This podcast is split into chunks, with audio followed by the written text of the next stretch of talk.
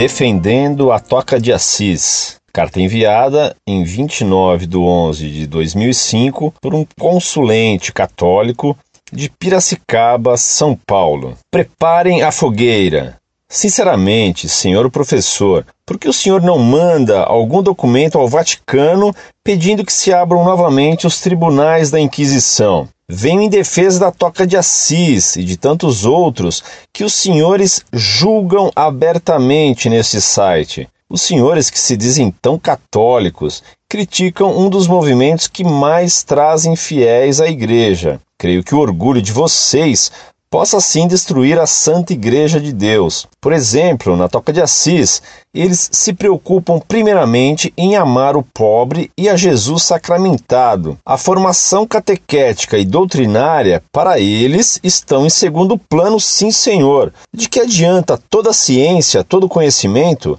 tudo isso sem amor e somente vaidade. Quantos padres com todos os títulos possíveis nas grandes universidades desse mundo vão para o caminho da pedofilia e do homossexualismo? Estudaram a vida inteira e esqueceram de amar. O grande santo de nossos tempos, São Pio, nos dizia: é preciso amar, amar, amar. Nada mais. E Madre Teresa de Calcutá, o que o senhor diz dela? Foi para o inferno porque não estudou? Foi para o inferno porque não ficou 15, 20, 30 anos em uma sala de estudos? E ao invés disso preferiu ficar a vida inteira se compadecendo da mais cruel pobreza? Faça uma experiência, professor.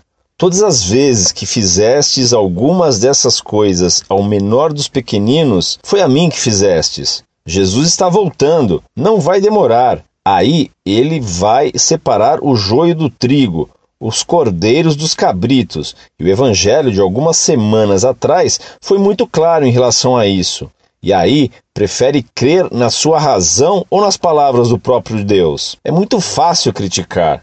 A Toca de Assis não tem formação. A Toca de Assis fala gíria. A Toca de Assis recebe mulheres em casas masculinas. Bah, quanta besteira. Vai passar um dia lá, um só dia. Durma uma noite no chão.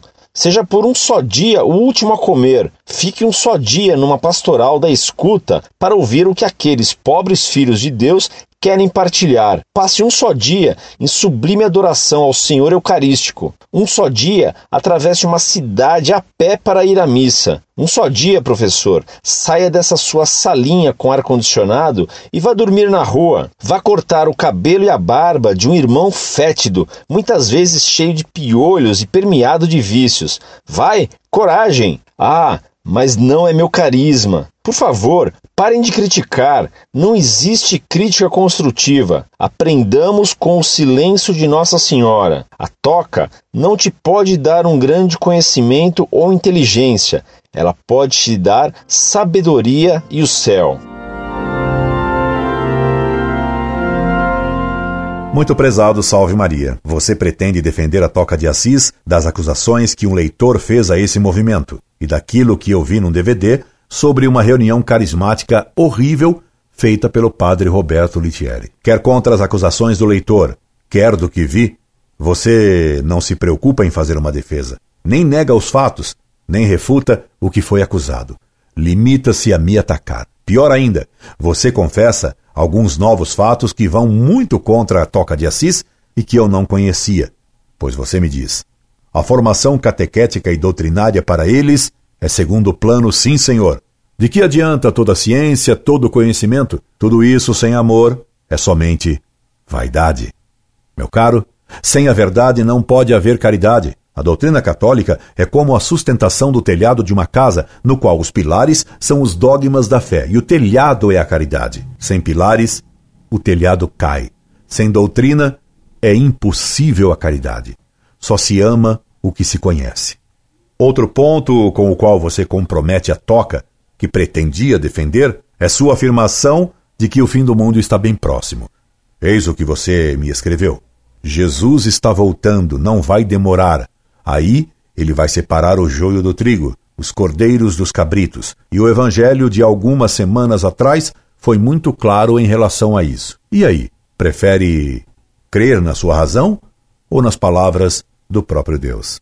Meu pobre, ninguém sabe quando será o fim do mundo. Foi nosso Senhor que nos disse isso. Sua afirmação demonstra que você está a um passo de cair nessas seitas protestantes que esperam o fim do mundo para depois de amanhã.